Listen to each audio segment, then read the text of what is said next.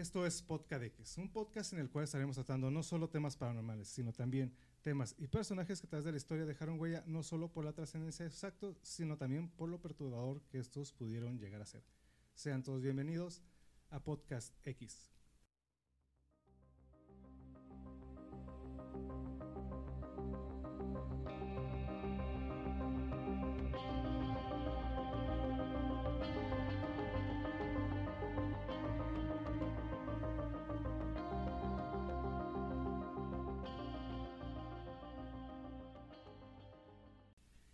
tal? Están escuchando el décimo episodio de Podcast X. Estamos de vuelta, viernesito conspiranoico. Los saluda aquí su buen amigo el chino Conspiraciones Locas X. Y como cada viernes nos acompaña Belial, la brutalmente honesta, Coslova. no me acuerdo ese apodo. ¿Cómo están? Ahora sí, ya que 10 episodios, ¿eh? Buenas tardes, ¿cómo están, chino? Hongo allá, este, Omar. ¿Cómo les va? ¿Cómo les ha ido esta semana a los dos? Que andamos y pues Saludamos también aquí al tremendísimo Omar Historias Paranormales Franco. También ¿Cómo no? Nuevo, nuevo apodo. Okay. Chidota, excelente. Me no. estoy recordando de The Big Bang Theory, perdón. no, muy bien, muy bien. Muy bien, todo muy bien. Excelente, ya listos para este décimo episodio de su podcast. Podcast, porque luego se me, se me va esa última letra y parece, parece que digo podcast. Ajá. Podcast. se me lengua la traba en el podcast. Ok, pues hoy estamos otra vez en modo paranormal. Vamos a hablar de poltergeist, muchas cosillas que hay en torno a estos sucesos que para algunos que puede ser que fraudes, para otros puede ser eh, reales, hechizos, hay de todo ahí en este es un cajón. Sí. Pero antes de eso, pues ya se lo saben, iniciamos con nuestra eh, bonita sección de las notas X y por lo pronto traemos una nada más, una muy buena y muy extensa que es de la, se ha estado hablando esta semana de que si Bruce Willis regresó o no regresó del, asteroide, digo, la nave que, que impactaron ahí contra un asteroide. Para... Repuntó la banda Aerosmith sí, también. Sí, volvió a repuntar. Ah, se volvió. Se, sí. reprodujo al millón. Está número uno otra vez. Sí, I don't want to miss thing está otra vez en, en los top charts. Sí, ahorita todavía está. Entonces, pues resulta que la NASA estrelló una nave para desviar la trayectoria de un asteroide, esta misión llamada DART, que se la estrelló y para ver si, para comprobar esa, esa teoría de si, pues es que lo hemos visto en ciencia ficción y siempre nos la apuntan, nos la presentan así como que ¿no? estrellas una nave y se desvía de la, de la trayectoria. De la trayectoria. Entonces imagino que la NASA pues no tiene nada que hacer, ¿no? Y tiene mucho dinero para, sí, para gastar. Para, para, gastarlo en hacer, hacer esas... Ese tipo de experimentos. Sí, para comprobar sus teorías. Sus teorías. Pues, ay, perdón, se supone que era para ver si en algún momento llegaba a pasar una situación extrema, así guiño guiño, donde realmente estuviéramos en peligro de que un asteroide realmente viniera hacia la Tierra y ya tuvieran las armas para desviarlo en su momento. Se supone que esa fue la premisa con la que anunciaron este evento. Ese. Ajá. Sí, eh, pues supone que. Pues no sé si checaron las fotos y los videos de cómo está impactando la navecilla esta que va. sí, sí, sí. Nada más que, pues claro, pues la memisa nos hizo esperar, ¿verdad? Porque no sé si ustedes checaron el, y ustedes escuchan el live. Se cuenta que yo lo estaba viendo, lo estábamos viendo la transmisión en vivo de la NASA y se ve como trae, una cámara integrada, ¿verdad? ah, sí, sí, sí, sí. Pero pues haz de cuenta que se ve como que cuadro por cuadro. O sea, es que yo me imagino que las personas esperaban ver así como que. la película en sí, ¿no? Con sí, soundtrack ver todo. ahí en el momento. como ya se les, se les, afiguraba que iba a cambiar de toma, ¿no? Sí, sí, sí. El, el, camarógrafo acá de este lado. el acá grabando, ¿no? Aquí vengo yo. Lo desvía, yo las vio. Sí, no sé, acá como las películas. Sí. Entonces, no, pues en el live se ve nada más como cuadro por cuadro. ¿Qué dijo la gente? No, chécalo en el bar, carnal, no. Sí. Chécalo porque no. Entonces, se ve nada más así como que cuadros y luego ya el último cuadro se ve ya cuando pues, va, choca ahí con, la, con el asteroide y ya nada más se ve como una imagen rojo, en rojo y luego pues ya todo el equipo de la NASA, no, sí, sí, chocó y acá y todo eso. Entonces, pues empieza la memisa que... Y los conspiranoicos pues tampoco no se podían hacer este, lo suyo. Porque pues es que las imágenes se ven y pues se ve, pues es que yo creo que esperaban ver acá la gran explosión y acá. y, se ve la imagen como, sí se ve como computarizada. Me imagino que pues obviamente no te iban a poner una, no, no está demasiado lejos y pues la imagen se ve muy... Claro, sí, sí va a Pues se pixelea de repente porque pues no tienes una toma impresionante o algo que te pueda estar tomando en vivo y a todo color la, la imagen, ¿no? Sí, sí, pues no llevaron cámaras cinematográficas al espacio, es una camarita que captara el momento. Pues. Ándale. No, no, llevaron todo el equipo de... de producción o luces. Para, entonces me imagino que muchas personas esperaban verse eso, con una gran explosión. Oye, pero espérate, también están otras conspiraciones que dicen que como ya habían tenido éxito en otro tipo de intervenciones parecidas a que por eso ahora sí decidieron anunciarlo públicamente que lo iban a hacer, para que vieran que, oh, sí pegó, pero, que realmente ya habían hecho otro tipo de, de situaciones parecidas, porque ha habido en otros lugares, por ejemplo en Rusia, no me acuerdo, hace como unos 6, 7 años, cayó parte de un satélite, no sé si se acuerden, que cayó en un lugar despoblado, por cierto, misteriosamente. Eh, eh, y por eso dicen las conspiraciones que que efectivamente que ya habían intentado ese tipo de misiones anteriormente y ahora que dijeron, ya está, que dijeron, perdón, que ya sí tienen formas de lograrlo de manera, pues ya con cierta efectividad, por eso decidieron anunciarlo de manera, pues mundial, vaya. Estaba buena esa teoría, sé que acá prueba y error, ¿no? Sí. Y al, al rato si, si hicieron ese tipo de, de experimentos, a rato se filtran los videos y es que desclasifican documentos. y Ándale, algo parecido fue eso. Y Chino Omar, no sé si se dieron cuenta, o yo no revisé la verdad, no tomé mucho el dato, de qué tamaño era el mentado asteroide contra el que lo estrellaron.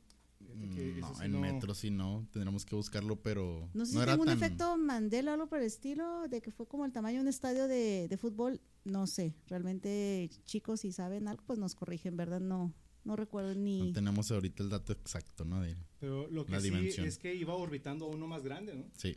sí, sí, Es que por lo regular los asteroides andan orbitando a otros. Entonces, sí, el último video que salió, creo que fue de los últimos, donde sí se ve cómo impacta y se ve así como que la onda expansiva. Pero pues, y hay videos donde supuestamente estaba la trayectoria anterior y la trayectoria nueva después del impacto. Entonces, pues la conclusión de ellos es que sí funciona. O sea, sí, se, se, movió la, la, trayectoria. Oye, la gente bien traumadilla, oye, no, háblale al maquillista porque no, la, no se ve bien la roca ahí. Ya sé, no te pases. Oye, y la desvían para que no le pegue a la Tierra, pero se desvió y sí le va a pegar a otro planeta. Pobres de los otros. Estalla Saturno y nos cae toda la, toda la basura espacial. De sí. ya le declaramos la guerra y a los asteroides. Y Ándale. Y nada, que está tripulado, ¿no? El asteroide. Qué miedo. Es el inicio de, del fin del mundo declarándole la guerra a los seres espaciales. Y pues bueno, pues sí, como les menciono, nada más faltó que, que si Bruce Willis había tenido éxito, que pasó con la canción. que por qué no sonó en el video, obviamente. Querían que sonara, efectivamente. Pues bueno, pues ahí está la nota. Aparentemente sí funciona eso de mandar, poder desviar asteroides y si, ya nos podemos estar tranquilos. Si, si hay alguna amenaza, entonces ya sabemos que nos puede salvar a Estados Unidos como siempre. Como siempre. Eh, sonido incómodo. Esos americanos que andan en todos lados hasta donde no los llaman. acuérdate de algo, ¿eh? Para ellos salvar el mundo es salvar Estados Unidos, nada más. Ah, sí, por supuesto, por supuesto. Ahorita que mencionas eso, también están los memes de cómo, cómo ven este, los ataques terroristas y todo al mundo, ¿no? O sea, está todo el mundo y nada más está Estados Unidos. Estados Unidos, sí, obviamente. Es lo que existe nada más. Pero bueno, Vamos a dejar un poquito en paz a la NASA esos experimentos costosos que tienen presupuesto para hacerlos. Y pues vamos a hablar de lo que son los poltergeists. Ustedes, chicos y escuchas, ¿les ha tocado este, alguna sensación de poltergeist? ¿Han tenido alguna sensación de eso? ¿Han, ¿Han sido testigos de algún evento poltergeist? Yo sí, en mi caso sí, varios. Sí, se puede decir que conmigo también. De hecho, yo le llamo el que arrastra. la bestia. Esa va a estar buena. Viene, bien intenso, bien intenso eso. Entonces, pues espérense hasta el último porque al último ya veremos de todo eso. Pero antes de eso, les voy a hacer, voy a hacer aquí un pequeño paréntesis de la nota del tamaño del mundo para dar una pequeña definición y pues ya ahorita eh, cobrando sentido de, del por qué. Okay. Según la American Society of Physical Research, la parapsicología es un estudio de fenómenos extraordinarios o aún por explicar llamados psíquicos o paranormales y sus implicaciones en nuestra comprensión de la conciencia el universo y la naturaleza de la existencia. La existencia de la palabra para psicología viene del griego que es para, que es junto, psique, podría traducirse como alma, y logia, que es sinónimo de estudio. La parapsicología se clasifica como una pseudociencia, ya que carece de un método científico aceptado de manera generalizada y tampoco aporta pruebas de, típicos, de tipo científico sobre sus supuestos descubrimientos. Aún así, los parapsicólogos suelen presentarse como verdaderos científicos. Ahora, ¿qué, estudia? Estudia pues la clarividencia, telepatía, telequinesis, reencarnación, apariciones y aquí un dato curioso, el 40% de los americanos, hablando de acá de los, del vecino país, creen en fantasmas. Ahora, como vemos, y con todo respeto para las personas que si, si ejercen esto de la, de la, la, parapsicología, si hay alguien que nos escucha, no se, no se le puede tomar como que una ciencia, como una ciencia, Sí, como tal. alterna, para tratar de explicar algunos fenómenos como los que les acabo de mencionar. Monividente, no te encabrones. Hablando de. Exactamente. Ahora, ya dicho esto, puede ser sugestión, fraude, histeria colectiva, visitas del más allá o seres de otra dimensión, ¿qué es el fenómeno del poltergeist? La palabra poltergeist proviene de la palabra del alemán polter, que es golpear, y geist, que es espíritu. Este fenómeno, para algunos estudiosos del tema, lo catalogan como de naturaleza sobrenatural y algunos como un fenómeno de psicocinesis inconsciente de una persona. Esta teoría, esta teoría involucra especialmente a niños que sin saberlo pudieran estar dotados de poderes. Ahora, yo en mi opinión personal mía de, yo, mía de mí, mía de mí, yo no creo que esta sea la raíz del fenómeno porque esto implicaría la aceptación de que se pueden mover objetos con la mente que si los adolescentes tienen mucha, mucha energía acumulada, y en especial las mujeres, por todos estos cambios que atraviesan durante un periodo de su vida, donde hay cambios hormonales y todos los cambios propios de la, edad, o por la energía acumulada derivada de emociones y estrés, e inclusive abriríamos la opción de aceptar que eh, teorías como las de Jacobo Greenberg, que ya después hablaremos de él, el cual él fue un neurofisiólogo y psicólogo mexicano por ahí del 94, que dentro de sus teorías destaca la del descubrimiento de la telepatía. Y hay algo más interesante, dentro de sus actividades de, de, él, también destaca su relación, no sé si le va a sonar este nombre, de Pachita. Sí, Pachita.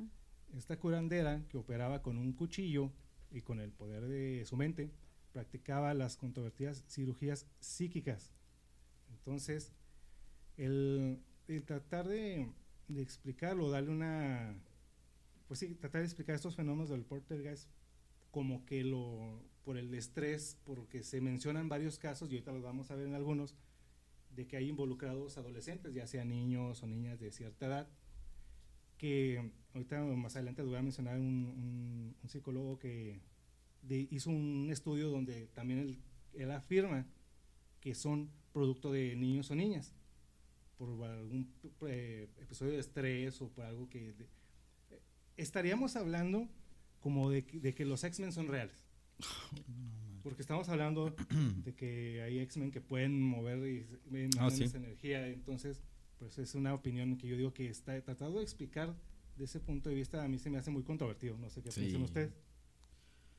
Pues es que no sé qué comentar en esa situación extraña. O sea, llámame loca o algo por el estilo, pero sí creo que si uno estimula su mente de cierta manera, sí puede llegar a generar ese tipo de, eventos de telequinesis. O sea, yo soy fan de que sí se puede. No, nunca he visto, nunca he conocido, no tengo ningún caso comprobado científicamente que sí exista. Pero sí soy mucho de creer que algunas personas han de poder hacerlo.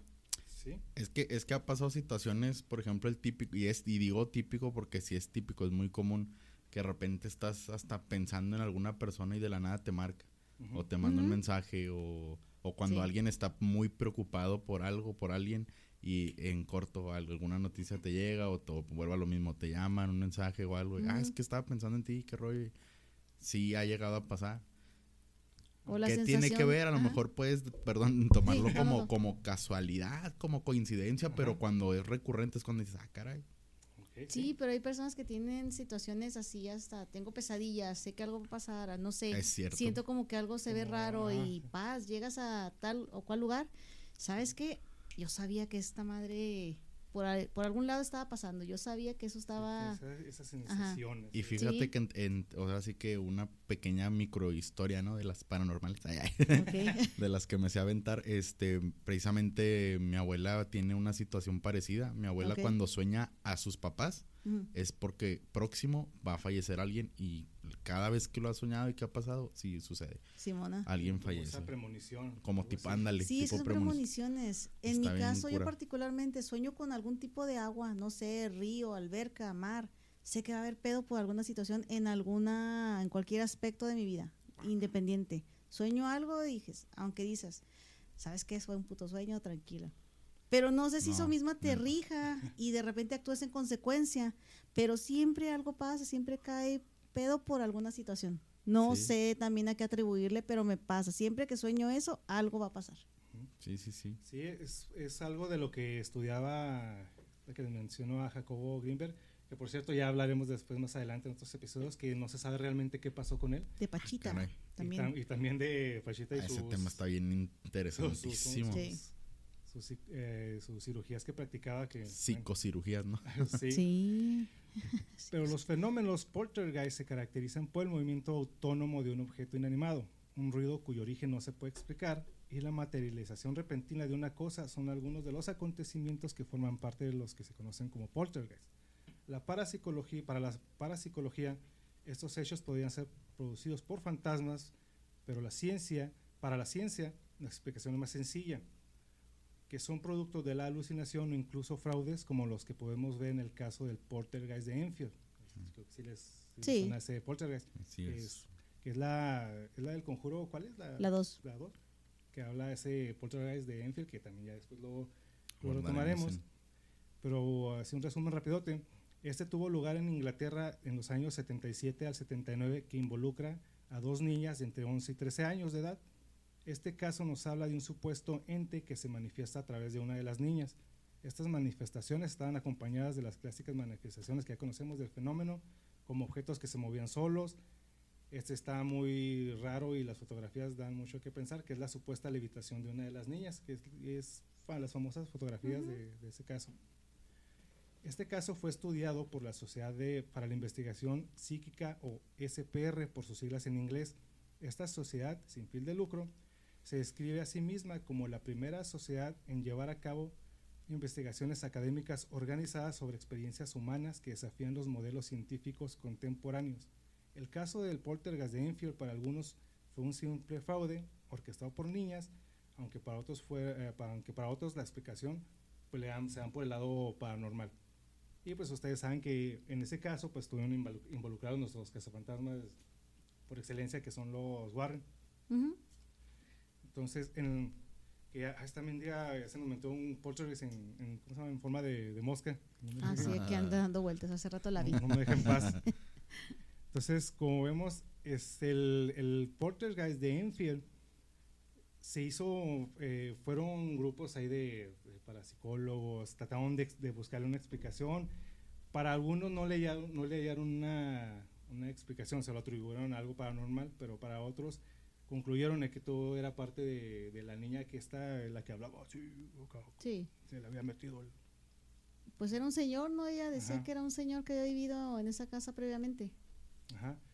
Entonces, ahí se involucraron, pues, los, como les mencionó, los, Warren, que eh, este, se menciona que nada más hicieron un acto de presencia, se robaron la idea y luego ya fueron y hicieron este, libros y películas. Pero, bueno, ¿Cómo la bendita ciencia trata de explicar estos fenómenos? Pues por medios de la tecnología utilizando varios aparatos y no como los que utilizan nuestro cazafantasmas estrella, este, estrella y nacional, orgullo nacional, Carlos Trejo. Ay Dios.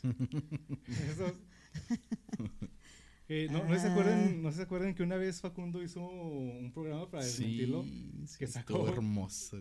Sacó los aparatos que supuestamente utilizaba. Sí el Trejo y que se conseguían en, en, Mercado Libre, en eBay. Pero no fue Facundo también el que le pasó que estaba molestando a una niña en un panteón y volteó y después ya no podía dormir pues, el pobre, ¿sí pues, no? Yo una vez escuché. ¿Fue primero, ¿Fue primero el de la niña? Sí, y luego ya. Y luego después lo de Carlos. Sí. Okay. Yo decía el Facundo, según hasta donde yo me quedé, él dice que sí, ¿no? Que sí fue. Ya le han hecho varias entrevistas recientes y él insiste que no. Dijo, eso sí fue real. O sea, que sí fue real, que no, lo, no lo, prepararon. Ellos. Dijo, él comenta bien, va. O sea, no, no en el mame de que, ay, sí fue un fantasma, sino de que, o sea, mira, si no era un fantasma, ¿qué carajos tenía que estar haciendo ahí esa niña? Y aparte, ¿para qué le estás hablando? Pues también. O sea, sí. No. Ahí déjala, sí. déjala ser feliz. Sí.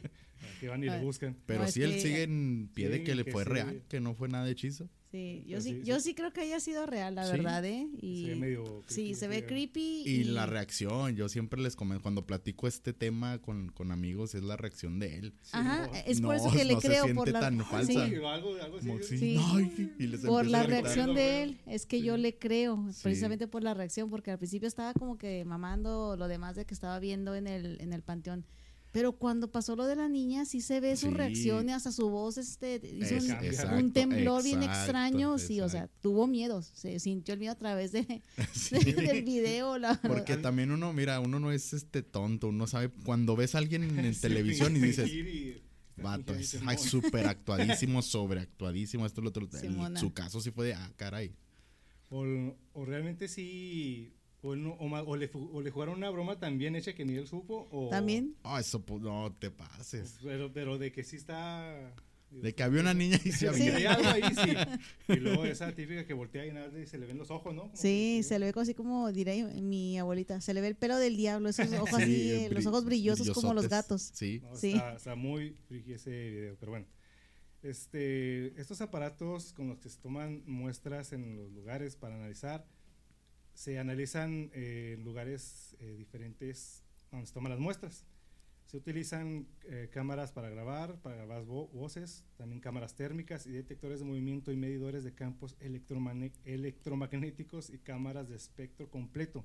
Eso es lo que se utilizan, la, trata de utilizar la ciencia para, para comprobar o para analizar este, estas, ese tipo de sí, manifestaciones. ¿no? Aquí nada más. Como dato adicional sobre la teoría de los niños superdotados, es lo que les mencionaba ahorita, uno de los autores de esta teoría es Tomás Doreste. Él fue un escritor e investigador español, el cual publicó varios libros de fenómenos paranormales, particularmente hablando de este fenómeno.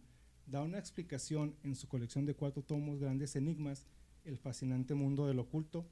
Como ejemplo, él, él lo pone así, el paso de la preadolescencia a la adolescencia en casos de algunas niñas, un ambiente tenso y represivo en el hogar o incluso una enfermedad de un niño o niña puede ser campo de cultivo para esos poderes paranormales. Todo puede deberse a una inusual concentración de energía bioeléctrica debido al enojo o a la insatisfacción de un niño o niña que estén padeciendo en un determinado momento de sus vidas. Estos libros pues todavía existen, los se pueden conseguir ahí en Mercado Libre y Amazon y en Amazon. Entonces, es lo que les mencionaba de, y tú ahorita mencionabas, ¿no, de que, que, o sea, con, con, el poder de la mente realmente se puede mover cosas o atraer cosas o, o como, como mencionamos el, con lo de los terremotos, el... Ah, la ley, de, la la ley de la atracción. Ajá.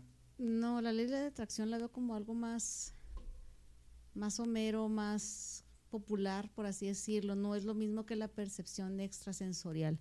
La ley de la atracción es un fenómeno cultural que se vino por ahí de los 2000 cuando salió este libro de La llave o El secreto, no me acuerdo qué mamada era una de esas chingaderas sí. de que tú piénsalo y eso va a llegar y el total que lees el puto libro y la, el secreto nunca te llegó. Sí. O sea, secreto, pues, es que el tuvo sí. no, o sea, está bien chafa el pinche libro, pero desde ahí se generó eso de la mentada ley de la atracción y desde ahí lo tienen.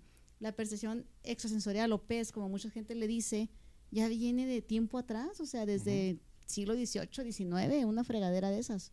No, no tiene nada que ver con eso de la ley de la atracción. Ahí uh -huh. sí, yo discrepo bastante de una del otro. Sí, entonces, realmente, eh, aquí te mismo Omar Franco, ¿realmente crees que sea posible una concentración tanto de una, de un... A mí lo que sí, y a lo mejor tiene sentido, de ciertos niños, niños o niñas de cierta edad, porque pueden traer ciertas cualidades, podemos llamarlo así, que con, conforme van pasando los años a lo mejor las pierden, ¿no? Como también es está muy... el caso de que supuestamente que supuestamente pueden hablar con entes o tienen una percepción diferente y que con el paso de los años pues se va perdiendo esa, esa habilidad. Yo creo que sí es muy probable, es muy muy probable porque ciertamente cuando uno recién llega a este planeta no, no realmente no conoces ni tus límites, ni tus capacidades, ni está uno 100% desarrollado en todos los aspectos y sentidos, ¿no? Y hay muchas cosas que pues también todavía hasta la fecha no, pues, no se han descubierto, no se han... Eh, lo que comentábamos ahorita, ¿no? Que qué rayos son las premoniciones, por qué ocurren las premoniciones, etcétera, etcétera. Y, y, yo creo que sí. ¿Y por qué se van perdiendo? Pues la misma costumbre, la misma educación, el mismo contexto en el que está desarrollando y creciendo el, niño, pues yo creo que sí. Y se va condicionando. Muchas veces a lo mejor puede que sí tenga ciertos talentos o habilidades y la misma gente que pues, ni siquiera cree en eso, etcétera, pues, ah, está loco y esto lo otro. Sí. lo van condicionando al ser que dices, no, se, te apagan esos... Como que no empiezas a bloquear, ¿no? Esas habilidades. Pudiera ser, es mi también mi punto de vista muy personal, mi opinión, pero... Mucha gente dice lo mismo que tú, Omar. De hecho, hasta dicen que simplemente las vas olvidando, pero ahí siguen contigo. Muchas veces cosa de volverlas a retomar. Pero sí, tu ambiente sociocultural muchas veces ya no te deja volver a regresar al punto donde iniciaste. Porque fíjate, hay, hay cosas, a lo mejor está un poquitito alejado del tema, pero en el caso de lo de la gente hindú, ¿no? Que practica esta, ¿cómo se le llama? Sus este, meditaciones y cómo pueden aguantar tanto tiempo a veces sin comer y esto y lo otro. Y hay habilidades que tú dices, güey, o sea.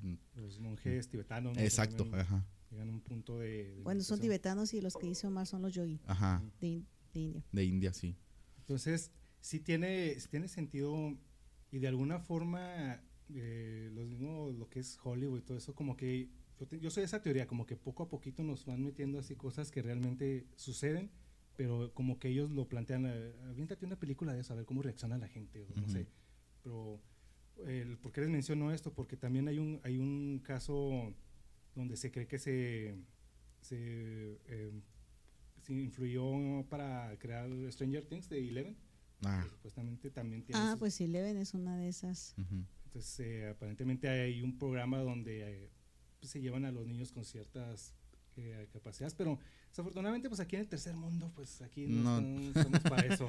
no nos enteramos mucho de eso. Entonces, y, sí es cierto, es posible que aquí también, todo, en toda esta gran simulación en la que vivimos, yo también creo que sí hay personas que tengan ciertas habilidades, pero desafortunadamente hay algunos países que no, no tienen esa, esos programas y también mucho menos para identificar cuando un niño o una persona tiene ciertas habilidades. Y pues como mencionan ustedes, este, pues al paso del tiempo, pues ya simplemente lo Se van perdiendo, sí, se olvidan. Y queda así. Entonces, y aquí Elia nos va a hacer mención de un caso de, de un poltergeist. Pues se supone que es una situación contemporánea. Esto fue en el 2005. El psicólogo Alejandro Parra, este, para la Universidad de Lima, Perú, hizo un artículo que se llama Actividad Poltergeist y el caso de Andrés Benier algunas consideraciones neuropsicológicas, fenomenológicas y psicodinámicas. Aquí como contexto nos envía diferentes cosas antes de entrar a lo que es el tema de, Andrés. Nos menciona pues igual que el fenómeno poltergeist es, es un evento asociado a espíritus inquietos o traviesos, pero que a veces también se comportan de manera agresiva. Dice que estos eventos, los más comunes son este, lluvias de piedras, de polvo, movimiento de objetos, que los poltergeist son este entes capaces de, o entes o energías que son capaces de interferir aparatos electrónicos, ya sea encender o apagar las luces, interferir este con llamadas telefónicas, ah, aparatos electrodomésticos. Así también puede llegar a haber este, lesiones somáticas, tales como sensaciones de pellizcos, este, golpes o hasta incluso se han llegado a mencionar agresiones sexuales por parte de algunas personas que los han presenciado. Algo así como incubus y eso. Pues sí, mm, podría entrar por esa parte. Ajá. Desde el siglo XX está también otro psicólogo investigador psíquico, Nandon Fodor, que este, pues cristiano andaba buscando también los espíritus este poltergeist y no los definía como tú dijiste anteriormente que no los definía como una entidad espiritual como tal, sino como un evento donde se reproducía de manera física eventos de ira altamente reprimida, frustraciones, hostilidad y hasta este, frustración sexual, se podría decir. Estos eh, eventos aparentemente normales tenían la presencia principalmente en adolescentes, eh, en adolescentes y niños, le siguen los niños.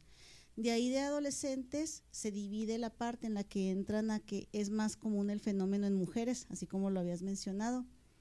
Estos eventos también él los mencionó que no eran, como te dije, no eran eventos este, eh, espirituales, pero sino eventos que eran atribuidos a la psicoquinesis, ¿sale? Entonces, de ese estudio de Nando Fodor, se vinieron otros estudios donde Alan Gault y Cornell llevaron un estudio en 500 casos ocurridos en diferentes partes del mundo, ¿ok? Donde identificaron este, ciertos eventos característicos. El 64% de los casos había consistido en movimientos de objetos pequeños. El 58% de los casos fueron más intensos por la noche. Otro 48% hubo objetos que fueron golpeados, o sea, que se estrellaban contra las cosas o aparecían misteriosamente. Por ejemplo, te tengo aquí una taza, se, se estrella la taza. ¿Ok? Perdón. 36% de los movimientos este, eh, de los objetos eran de objetos de gran tamaño. Incluso se llega a mencionar un sillón que se estampó directamente contra la pared. 24% duró más de un año porque dicen que estos fenómenos por lo regular pueden durar desde horas, días, semanas hasta años. ¿okay? Por lo regular tiene un periodo de más de cinco años, es lo que dicen los estudios. ¿okay? 16% dicen que también hubo comunicación entre el poltergeist y un agente personal, ya que este, esos eh, investigadores decían que siempre cuando hay un e-, evento poltergeist, siempre hay un agente, un agente que se encuentra ahí, un, humano. Ah, es que esto pasa siempre que está, no sé, por ejemplo, Omar. Siempre que llega Omar, se empieza a parar la, a prender la lámpara. siempre que llega Omar, este, se mueve, eh, se cae la guitarra, cosas parecidas, ¿no? Entonces siempre hay un, un humano. Un detonante, ah, un detonante o un humano cerca de, de, los eventos, siempre, siempre existe. O sea, sea, sea, por eso que cuando hay videos no hay como que una evidencia así que nada más vemos como que se mueve algo poquito, ¿no? Así como que cuando hay videos que no hay nadie. Fíjate que yo que sí soy muy indagador en el tema, si hay un resto de videos bien intensos. Que haya una actividad así fuerte sin, fuerte, que haya una fuerte, sí, sí, he visto bastantes videos y hago un pequeño paréntesis antes de que prosiga Belial. Este, ha habido videos en los que, o sea, son con una sala completa de computadoras prendiendo y apagando y todas las sillas se avientan. Dijeras tú, no es un problema eléctrico porque pues también las sillas se, se azotaron de un momento a otro. Ahora la gente dice, ay, puede ser creado y puede ser un hechizo y puede ser lo que tú quieras y editado el video. Pero son cámaras, muchas son a veces de seguridad. O sea, como truqueas un video de seguridad, eso es casi nivel imposible. ¿Y con qué fin, aparte, no? Exacto, sé que gana la gente, bueno, siendo cámaras de seguridad de cualquier negocio, sé que ganas. Ahora, está el otro lado, ya tienes la evidencia, digamos, ya está grabado en un video tanto de seguridad, a veces hay otros, hubo un caso muy, muy famoso del, del guardia de Soriana, no sé si lo llegaron a ver y si no se los recomiendo, este es un guardia de seguridad. Ahorita, esta es parte de la historia que iba a contar al rato, pero quedó perfecto ahorita. es, un, es un caso, muchos sí lo han de, de, conocer, de los escuchas, este, es un guardia de seguridad, está trabajando en un tercer turno en una tienda soriana y la, tienda esa tiene, casi todas tienen dos pisos y un, el segundo piso lo usan para oficinas y todo su área de monitoreo administrativo, todo ese rollo. Entonces el guardia se ve que está solillo y este empieza a grabar ahí va porque pues tiene que mandar a lo mejor el recorrido que hace, etcétera. Y empieza a grabar de la de la planta alta a la planta baja y da directamente donde están las cajas. Y se ve como están carros, bueno, uno nada más, un carro de esos de los demandados y pues el vato sí se panica porque se ve que lo va empujando, lo van empujando y luego, o sea, casi que se lo avientan, ¿sabes cómo? Sí. Quedámonos. Y ese es el primer, como que así. Luego sigue caminando y dice, a este cuarto nadie quiere entrar porque pues que se escuchan muchos ruidos y que cosas así. Dijo, yo quiero ir a grabar. Si es real. Dice, es la primera vez que me toca en tercer turno y quiero comprobar o... Sí, el chavo en plan de buscando ruido ah, también va.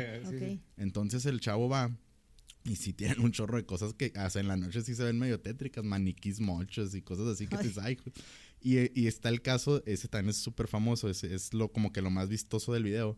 está un Santa Claus de esos que ponen en fechas navideñas, obviamente. y está, está el Santa Claus, pero pues arrumbado. O sea, es un Santa Claus que defectuoso, que ahí se quedó, está desconectado. De hecho, ni tiene corriente el cuarto ese, no sé que esté conectado a algo ni nada. Y este, dicen, dice el chavo, cuenta de que no, pues los otros guardias comentan que este Santa Claus es el que hace los ruidos, o que se mueve, o que se prende, o etcétera, así. Y está ahí el chavo grabando. Y sí, o sea, de repente el mendigo mono así absolutamente de la nada y sin estar conectado empieza a sonar como si estuviera prendido con pilas. y está bien loco porque sí se ve y el chavo está grabando y graba que no está conectado. Es de, conexión esa extensión y dice no está conectado. Y se sale y luego vuelve a entrar porque dice, no, es que esto no puede ser posible. ¿Cómo, cómo está funcionando? Y cuando regresa, el Santa Claus ese se empieza a tambalear solo hasta el punto que ya se cae. Y cuando se cae, pues el vato este sí ya de plano, como que no, ahí ya estuvo, ya le busqué de más, ya me voy, sale corriendo ahí. Este, pero sí, se ve muy, muy detallado cómo está grabando todas estas situaciones poltergeististas. Está bastante interesante. Ahora, ya tienes mucha evidencia de videos de seguridad, de videos de lives, de videos de esto y lo otro. Testimonios, videos, etc. Bueno, ahorita yo contaré algunas historias personales también. Porque ya, o sea, tienes tanta evidencia, porque ¿qué, te hace falta para creer que sí pasan? Que ¿Cuál es el motivo? ¿Cuál es la razón? ¿Qué lo provoca? Ok, no sabemos, pero sí sucede. Sí, sí. Sí, o sea, ahorita también se vino a la mente de esos videos que de hospitales y esos lugares que se va la, silla de ruedas de repente se va moviendo sola, la camilla se va moviendo sola, cosas así raras. Y ahorita también eh, me acabo de como que bloquear un... Un recuerdo. más bien como, como, una teoría. a ver, O sea, ese tipo de lugares que hay mucha gente ahí, o sea, realmente no sabes quién agarró el carrito. Vamos a poner un ejemplo, un carrito de, cualquier lugar, supermercado no sabes si, eh, si esa gente eh, a lo mejor es mala, ¿no? O sea, malo me refiero a algún... Sí, sí, pues, sí, Estamos en la frontera y es difícil hablar de esas cosas. Entonces, no sabes realmente quién agarró esa, eh, esas cosas, ¿no? Y a lo mejor hay una mala energía Vibra, que se energía que, se, ajá, puede quedar ahí. Ya, que se concentró ahí. Ajá. Entonces puede ser, ahorita me quedé pensando de un video de que circula que creo que es una, una silla de ruedas, ¿no? Sí. Que de repente ahí, ahí va la silla. Entonces, pues, que quiso por ahí, no, a lo mejor no precisamente que ande por ahí algo, sino que a lo mejor la persona dejó ahí su, como que su... Esa energía. Su energía, ¿no? Sí, es que se tendría que, o bien, bien desglosar qué es cada fenómeno, o bien unificar ambas este, situaciones, o es un fantasma o es un poltergeist, porque son cosas totalmente distintas a la hora de ponerte a, a revisarlas.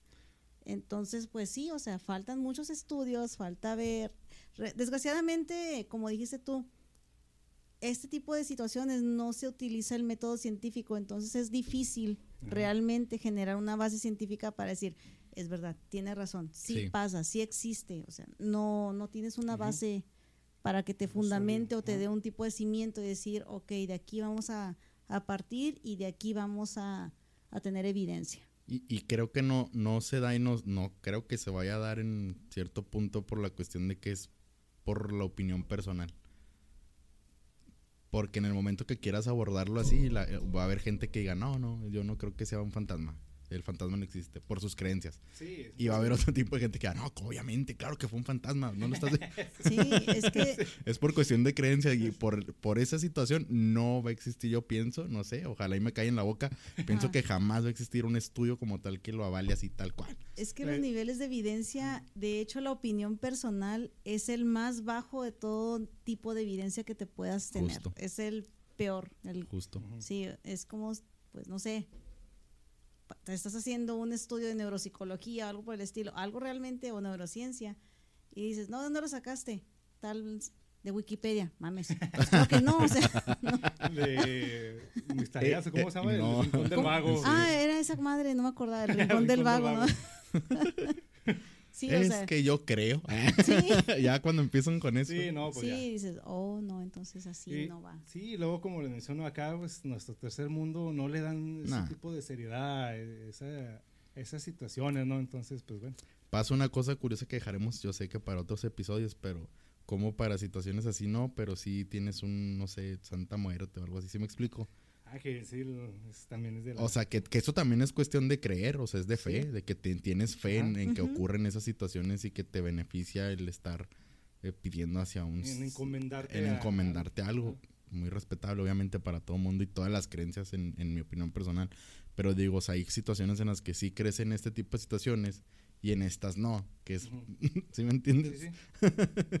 Está medio ah, complicado abordar el tema. Es que se dificulta la congruencia en ciertas cosas. Sí, sí hasta eso soy consciente de esa situación. Se, quiebra tantita sí, hay un punto en el que de plano no sabes distinguir entre lo que es y lo que no es y tu congruencia, pum, se quiebra. Sí, se abuela, sí, se quiebra, sí. Sí, está curioso. Y bueno, como les estaba diciendo, aparte de estos casos, los, me faltó decirles que el 12% de lo que estaba estudiando este cristiano este, presenció abertura y este, o que cerraban las puertas, ¿no? También se, en ese estudio se revisó que el 9% de los casos eran atribuidos a demonios o al diablo. El 7% pensó que eran brujas y un 2% sí creían que eran espíritus de manera general.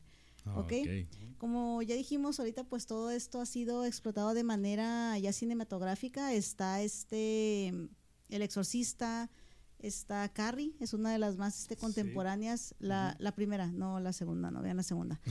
este, eh, está muy padre y ahorita, como dijeron, Stranger Things es una de las que más este, está manejando este tipo de eventos con Eleven. Pues bueno, este psicólogo, ya dándoles el contexto, se va y... Eh, a investigar a Andrés Benier.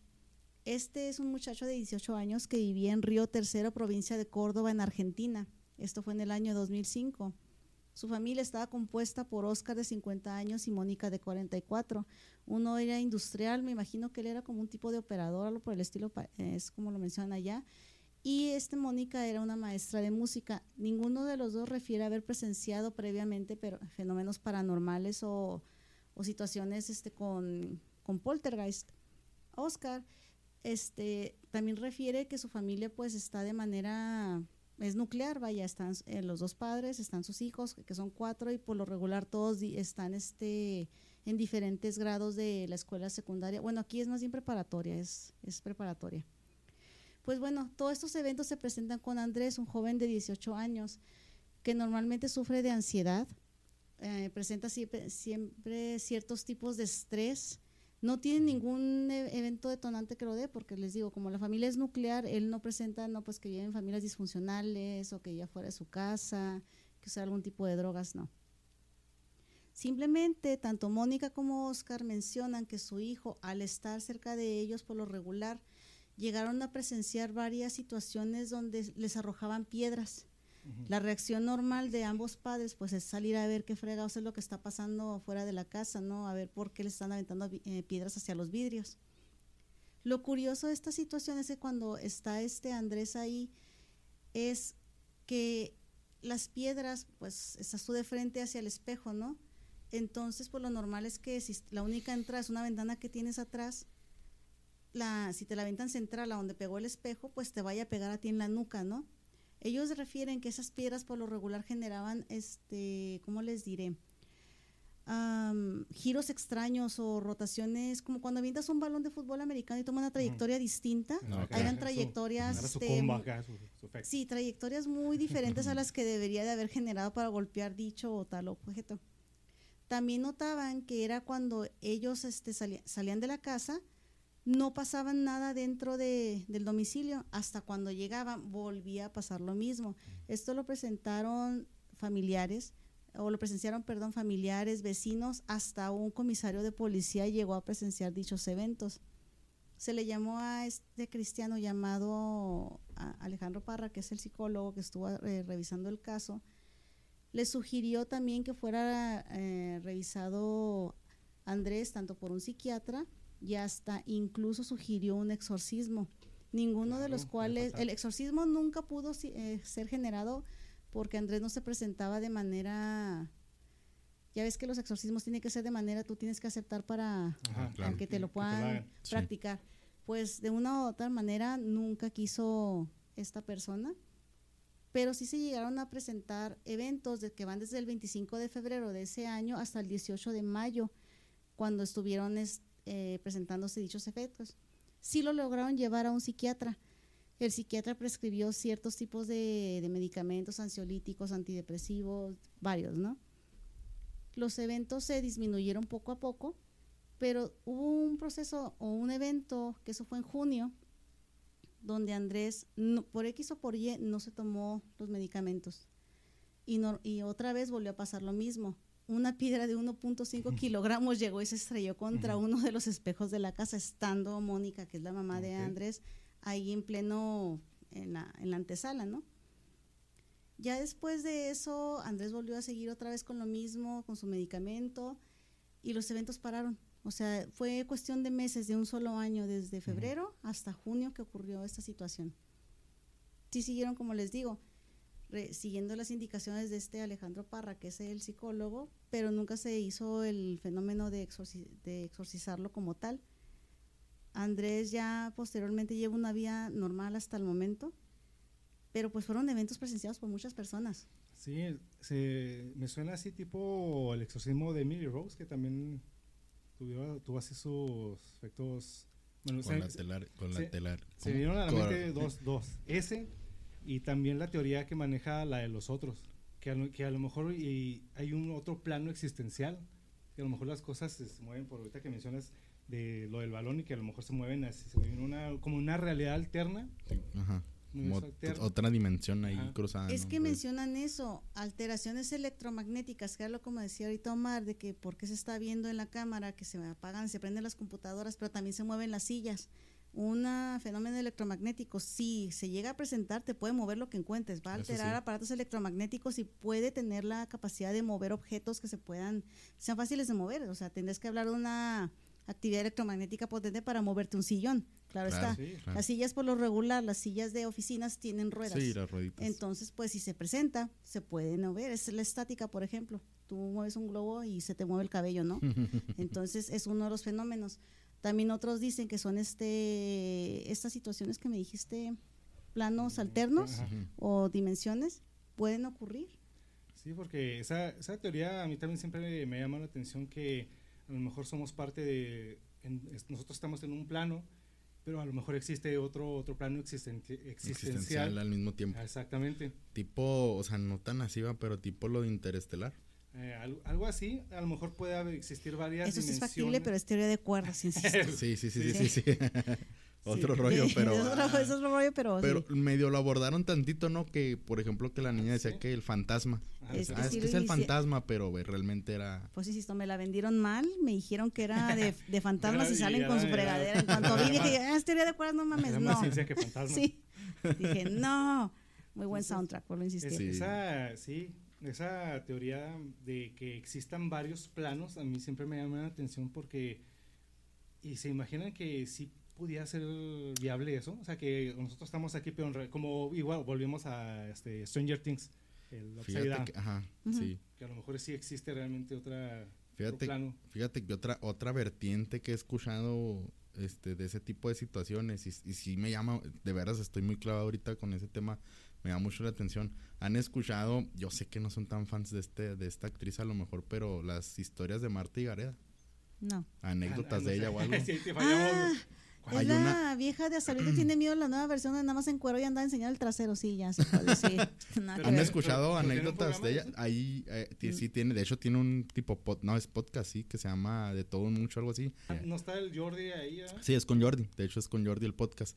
Y en una ocasión, te digo, es otra vertiente de este tipo de, a lo mejor, de este, situaciones de, ¿cómo se les llama? Realidades alternas o así, ¿verdad? O otros planos pero sí, sí me llama la atención, sí me hace ruido porque ella cuenta que, y no por ley de atracción, porque ella dice que no es por ley de atracción, sino que tenía ya un póster con varios actores y con los que en algún momento quería participar, ¿no?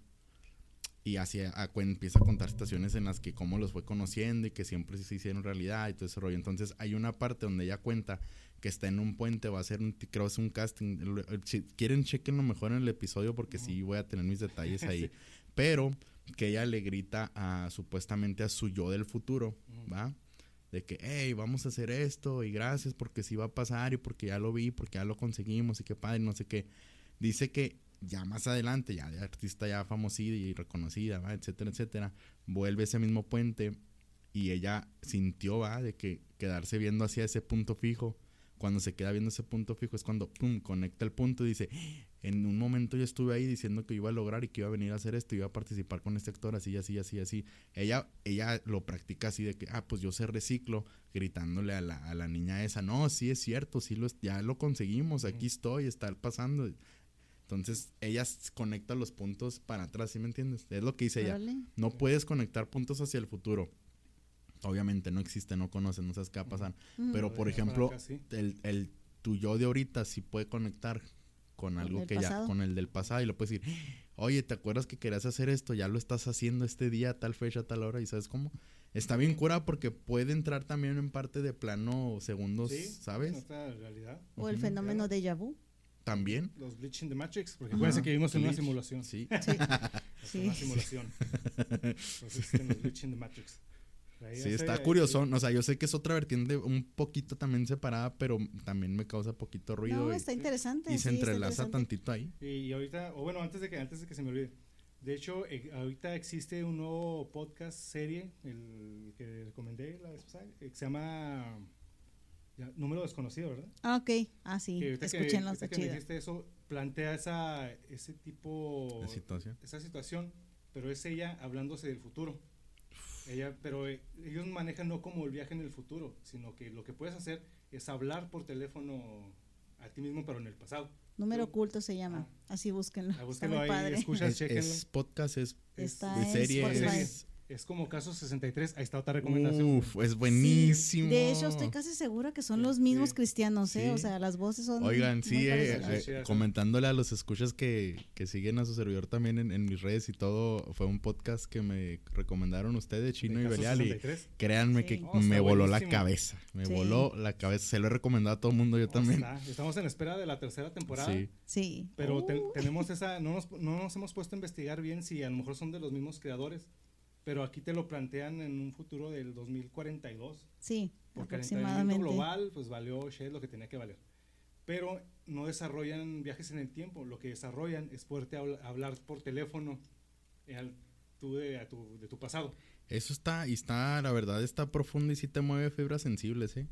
Sí, sí. Sí te mueve Machine porque digo yo, o sea, y me ha pasado porque Jordi lo practica también y no es que lo siga demasiado, pero he visto dos, tres entrevistas donde Jordi? Eh, Jordi Rosado con, con Ada Ramón oh, ah, de otro rollo ¿Cómo, se llama el sonido de ese güey ok ya ya ya lo ubico sí no sí lo ubico no no es, el otro Jordi de ¿cuál otro Jordi? hay otro Jordi muy famoso pero eso lo dejaremos para otro ah bueno, bueno. No, no, no, no, no porque si lo men sí, sí, ¿Sabes quién chinga? Escucha, yo creo que sí van a identificar. Sí, este. El, el, patiño de. El patiño de Adal. De Adal Ramón él lo, lo practica y lo cierra muy bien. Este vato sí, sí me sorprende porque lo, él practica lo que le enseñó, digamos, Marta con su historia, ¿no?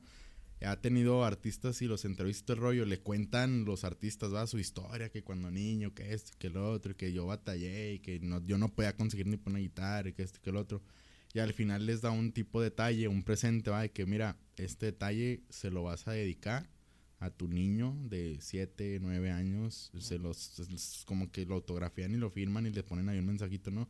Pero sí son momentos bien sensibles porque el vato sí estás realmente cerrando tipo ese ciclo, ¿sabes cómo? Y te pones a llorar ahí a hacer la mamada. es que sí, o sea, ese tipo de cosas me cagan, no tienes idea, o sea, te ponen así cosas, por ejemplo, hay un programa que se llama Masterchef y descubres una pinche cajita ah. misteriosa y, y abres y ¿Qué es esa foto?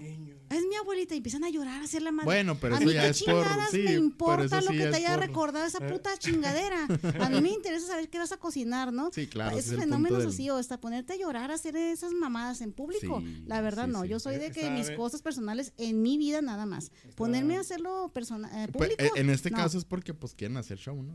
hasta me histeriqueo, la verdad digo. Sí, eso es por, rating, sí, sí, sí. No, pero mames, o sea, mames. Estaba matando el momento sentimental, y acá llorando. Ahí vengo, voy al Perdón, no llores aquí. Voy al baño por piedad. Aquí enciérrate allá. En... aquí no estoy llorando, por piedad. No, oye, no, pero o sea, sí, digo yo porque pues trata de hacerlo similar a lo que me enseñó la Marta, ¿no? sí, sí, pero... Obviamente es por rating, obviamente es por rating. Ajá. mames. No, no, tenemos que cerrar este episodio sin acordar cómo se llaman los libros de, del Jordi. no, manches. ¿Sí no? Ah, no, esa es la película de aquella. No, este, Cúbole. Sí, sí, Los Cúbole, ¿no? Se llamaba. Algo así. bueno.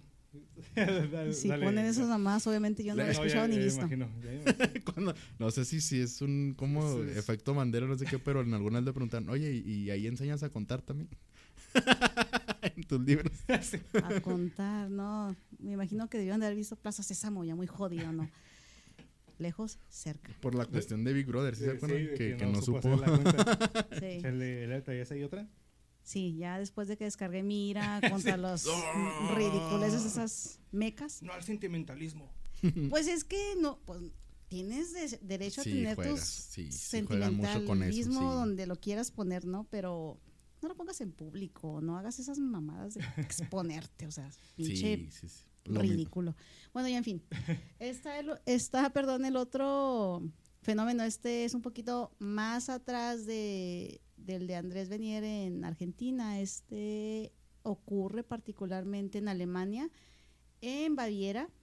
Ese es el fenómeno poltergeist de Rosenheim. No sé si alguno de ustedes lo habrán escuchado. También ocurre con una persona de, eh, de 19 años. era una secretaria, se llama Anne-Marie Schabert.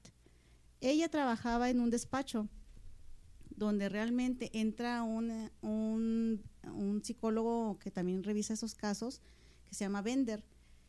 Él revisaba que precisamente Anne-Marie o Anne-Marie presentaba eventos donde estaba cerca de ella en las oficinas y se movían archiveros, se movían sillas, se movían escritorios, se aprendían o se apagaban las luces, se abrían o se cerraban puertas. Eh, este tipo de eventos fue documentado varias veces, pueden buscar las fotos, se encuentra esta persona cerca de, de como está como una oficina, ¿no? Y se ve ella pegada cerca de una puerta, a la entrada de una puerta, pero se ve como que está un archivero a un lado de ella. La foto obviamente es una fotografía, no la no lo capta como tal, pero se ve que el archivero está movido en una posición muy extraña a ella y ella se ve realmente asustada.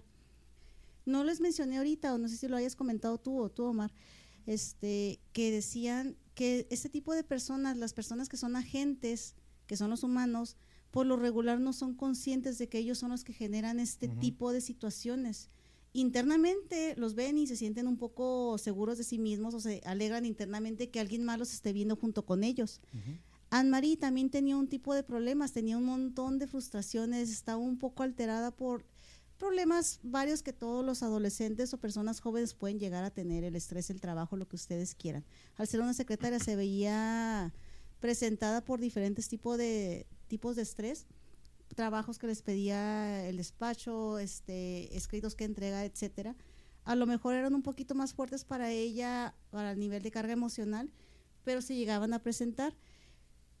Esta persona, Bender, fue realmente criticada porque él dijo, es que sabes qué, al contrario, en vez de decir que, eran espíritus, fue criticado porque dijo lo contrario, sabes qué, es que este tipo de situaciones son, son actividades de tipo es, eh, extrasensorial o son de tipo, para, eh, o, perdón, de telequinesis o, o sus variantes, ¿no? Entonces, por lo regular se van a presentar porque él decía que tenía también estudios o tenía, no estudios científicos, sino este, casos anteriores que ya había presenciado, donde eran personas adolescentes o personas jóvenes o mujeres jóvenes que bajo situaciones de estrés se presentaban cierto tipo de eventos.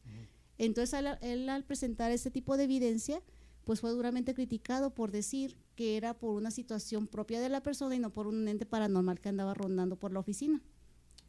Fue realmente contradictorio, o sea, aquí puedes decir, sabes que es un espíritu y te van a tachar de loco. Y él al contrario dijo, ¿sabes qué? Es que es la persona la que está generando ese tipo de cosas y lo tacharon peor de loco, o sea. Sí, o sea, fue tantito peor para él. Eso fue en 1960 en Alemania. Órale. Este pues lo que seamos ahorita es que va a haber opiniones divididas siempre, por eso va a estar muy complicado Sí, eh, ¿quieres darle aterrizarlos? este, anécdotas o momento aquí rápido? Ah, una cosa. Esta Shabert, este, Anne-Marie, se iba a casar. Entonces, ¿se imaginan lo que ahorita dicen todo el mundo de Brightzilla y esas cosas? Este, a lo mejor ella traía un problema acá, este tipo de situación, entonces andaba un poco así. No quiero criticar a las Brightzillas, este, he visto a ciertas personas. Anaís, te quiero. es que volvemos a lo mismo, o sea, ¿qué tiene que pasar de tal, tales, bueno, si algo que nos, nos enseñó Matrix y siempre lo se ha sabido, que el cuerpo humano es una batería, sí, sí lo es, porque aquí tenemos un médico que, creo que me va a dar un poquito de la razón. Generamos un poco de electricidad. Bastante electricidad. Ajá. Somos por impulsos eléctricos. Sí, sí, este, pues es como funciona el organismo. exacto. Entonces, ¿se imaginan la capacidad de una persona que expulse esa, de concentrar esa energía, expulsarla y poder mover algo? O sea, sí, sí es creíble, sí es válido. Yo, yo, yo soy conspiranoico y creo que sí es, sí es una explicación viable, pero ¿qué tendría que pasar? O cómo, ajá. ¿Cómo? O sea, ¿te imaginas que una persona a tal grado de enojo, estrés, acumule toda esa, toda esa energía y pum, explotas y ah, avientas algo? Y a lo mejor es cierto, como ahorita estamos mencionando, a lo mejor no, la persona no es consciente de que ella... De que ella lo, produce. Y dice, no, pues son ustedes, ¿verdad? Pero a lo mejor realmente no, no está consciente de que la persona lo puede, lo puede generar eso. Entonces, dejamos en el punto de que a lo mejor si somos nosotros, que concluimos ustedes y yo. Sí. es que Cada quien en su rollo. Sí, es que no me Nos quedamos acá filosofando no, todos. Es que sí, me quedé Luego pensando... el video nos quedamos todos acá con el, ese de que como que está cargando, ¿no? Sí. Esos dos segundos extraños estamos filosofando los tres al mismo tiempo. Sí. y luego acá, acá el pensamiento. Sí, yo sí, me quedé, madres, eso no es entonces. Pensando, se apague la plancha, acá, los frijoles, ¿Es darle este, a las anécdotas o me dejan mencionar aquí rápido? dátelo así, ya cerramos con los y ya para este, las anécdotas. Hablando de Poltergeist, fíjate, en 1982 salió la película Poltergeist, el año que, fue mi año de nacimiento, el 82. Dirigida por Steven Spielberg y Top Hopper. Imagino que se han escuchado o se han, visto la, la película de Poltergeist. Pues Vi las dos. Eh, sí, la, la, clásica y, la original. Existe un rumor de que esta historia del Poltergeist está basada en un caso paranormal ocurrido en la ciudad de Seaford, Seaford en 50 años atrás. Miembros de la Iglesia Católica, inclusive científicos, quisieron desentrañar el misterio. En algún punto, los sonidos de donde se, se originaron toda esta historia de los, de los poltergeist, de ese poltergeist eran inexplicables hasta el momento en que se, se decidió dejar de, investigar, pasaron alrededor de 60 incidentes eh, ocurridos en la casa de, perdón, de la familia de donde se cree que se originó la, historia del poltergeist. Ahora, se cree que Steven Spielberg y, y el que le mencionó Top Hopper se inspiraron en esa, en esa película. Se dice que existe una maldición.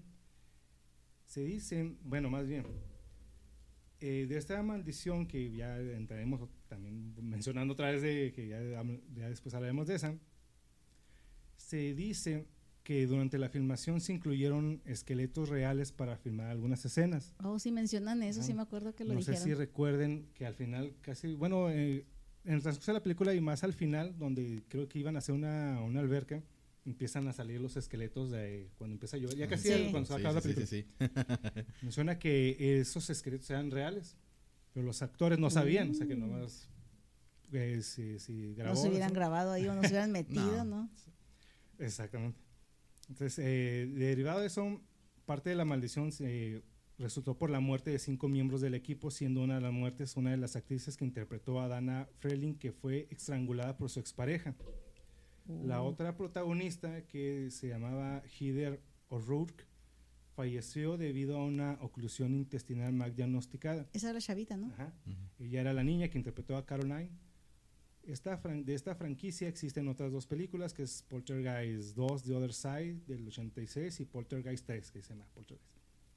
Entonces ya después entraremos ya todas las maldiciones y que se dice que grabaron encima de un cementerio y Pues de hecho la película menciona dentro de eso, ¿no? Es uno de los corajes de la situación que hicieron este nuevo fraccionamiento y les dijeron que el cementerio lo habían movido a otro lado, pero dejaron los cuerpos ahí y nos movieron las lápidas.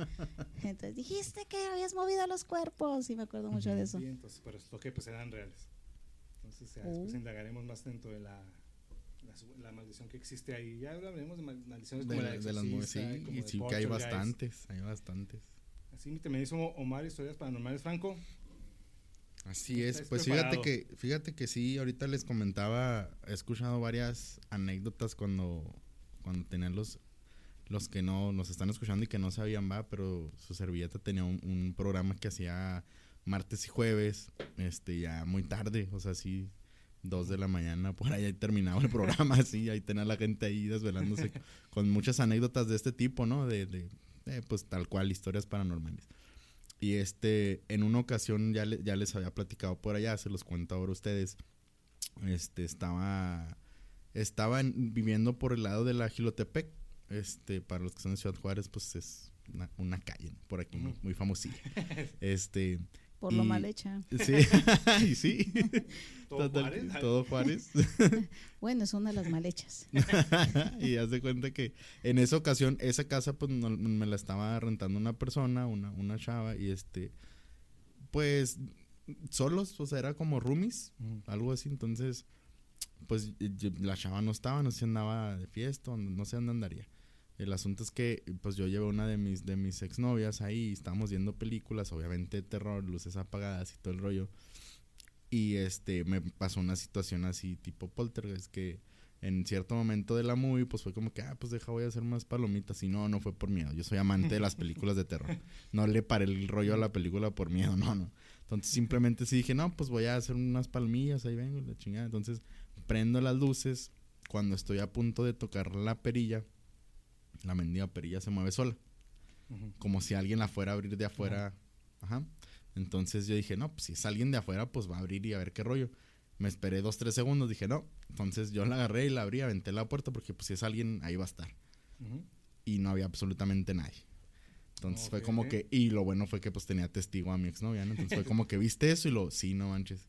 Y lo, nada, dije, no, esto es obviamente no me fui por la de un fantasma, no, para nada. De hecho, em, las puertas quedaban enfrente, la de mi cuarto y la del cuarto de la chava que me estaba rentando en la casa. Y le toqué porque pues a lo mejor fue ella y me habló y se metió una broma X, lo que sea. Entonces fui y le empecé a tocar a ella la puerta y no, no me contestaba y no me contestaba hasta llegué a pensar que sí, de plano no estaba. Entonces, pues volví a tocar y dije, no, pues hay andar de fiesta o algo, no está.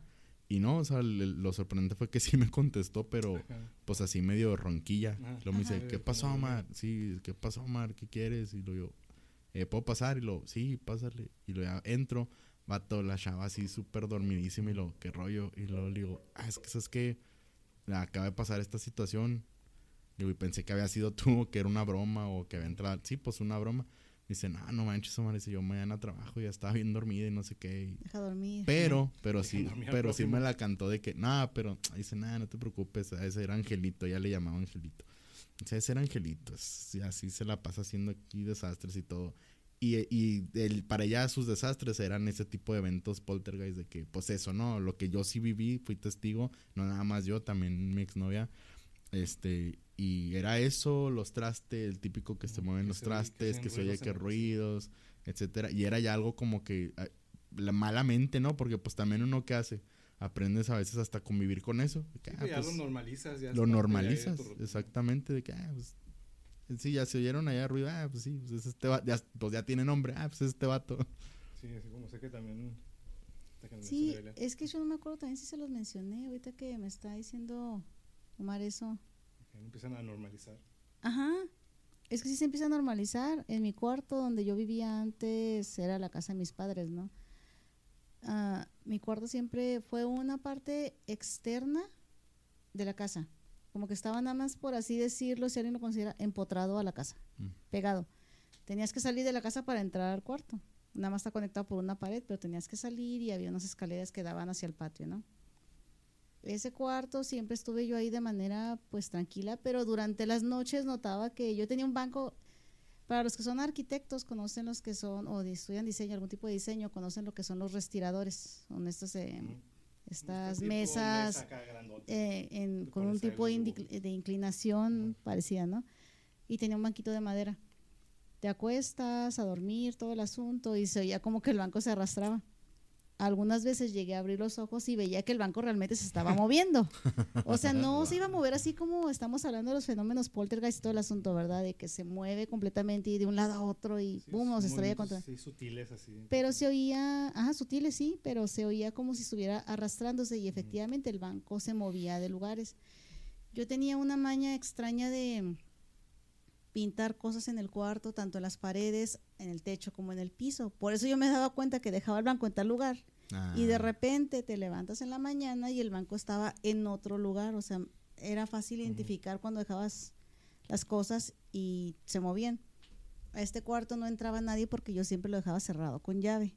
Mi cuarto siempre estuvo todo tapado, tenía todas las ventanas oscuras, no entraba la luz, pero ni por error. De hecho, detesto la luz y más la del sol, cae gorda. Sí, no, lo, detesto con todas mis ganas.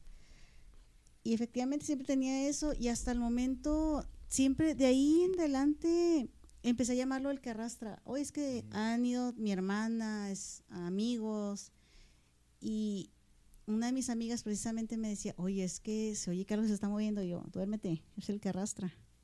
¿Y el que qué? Y todo el mundo me decía, sí, efectivamente. pero, tenemos nombres, sí. sí, yo le decía el que arrastra. Nunca vi nada, nunca me pasó nada. Si es que existía algún tipo de ente ahí, fue benévolo, nunca me atacó, nunca me hizo nada más que pues al principio espantarme, ya después lo notaba yo normal. Y o la situación más agresiva que pude haber hecho fue haber asustado a mi hermana y así la asustó porque entró al cuarto y ella sí vio que se movió un poquito más el banco curiosamente, a lo mejor a lo que vamos es que yo sí estaba en la casa. O sea, ah, otra vez ah, pude haber sido la gente realmente de esta situación porque yo no estaba fuera de la casa. E, ella entró al cuarto, tenía mi llave, no sé por qué, ni me acuerdo una situación X. Ah, mira, ah, entonces era usted, eras tú la que, la que veía las cosas, ¿no? no, asustando a la familia, ¿no? y era ella. A lo mejor y sí, pero yo me acuerdo que yo estaba en las salas, o sí me acuerdo perfectamente cuando baja mi hermana corriendo, ya, y es eso, o sea, había visto que el banco se movió. A lo mejor ya fue por algo al cuarto, ve por esto a tal cosa, ¿no? Pero sí, es parte de lo que dicen estos estudios, que hay una persona agente dentro de la de donde se está presentando la, el evento poltergeist. Ahorita que lo estoy pensando, a lo mejor soy yo, porque realmente, pues nadie, ahorita la gente que vive en mi casa o en mi ex casa. Acabamos de encontrar la solución a este fenómeno poltergeist. Era yo. Era Belial Coslova. Era ella. Pues es que, oye, eso de pintar pentagramas y simbología, entonces, oye. De hecho, se ve pentagramas en el piso, estaban pintados. algo tenía que generar, ¿verdad? Me gustaban pintarlos. Eran bonitos. Se veían kawaii, la verdad. Oye, sí, está, está interesante, de veras. ¿Traes otra, otra? La que conté ahorita del, del guardia, más que poder la adelanté. Pues, es verdad. Es que sí está, de veras, a los que puedan chequen esa, esos videos tan, tan, pues tan interesantes y te intrigan. O sea, cuando menos sí te intrigan de que, ay, hijo, ¿qué lo está provocando? ¿Qué fue? ¿Qué, qué rollo? Pues está, entonces, pues escuchas y pues nosotros hay que, como, como hace rato que nos quedamos pensando acá, Dos minutos de la inmortalidad del cangrejo. A ver qué es lo que realmente está sucediendo con estos poltergeists. Pero bueno, antes de despedir el podcast, pues no podemos irnos sin saludar al patrocinador Disturbia. Disturbia, no se les olvide seguir a Disturbia MX en las plataformas Instagram, Facebook, en Twitter. Ahí manejamos todo lo que son playeras, así como la que está aquí Belial de Richard buenísimas, Buenísimas, Y hay una que está por ahí de, de Dahmer también, que por cierto, pues ahí está la serie. muy buena recomendación. Esa también la de David Berkowitz. Oh, los hijos de ah, Sam. Los hijos de Sam que ya ese, este es el último episodio ya de este mes, ya viene el, mes bueno, octubre, para todos los fanáticos, los que somos fanáticos de esta temporada, el horror y todo eso. Ya vienen las fiestas mayores, como sí, ya, ya, vienen nuestra Navidad. y hablando del mes, el 29 de octubre, sábado 29, ¿sí es sábado? Sí, es sábado.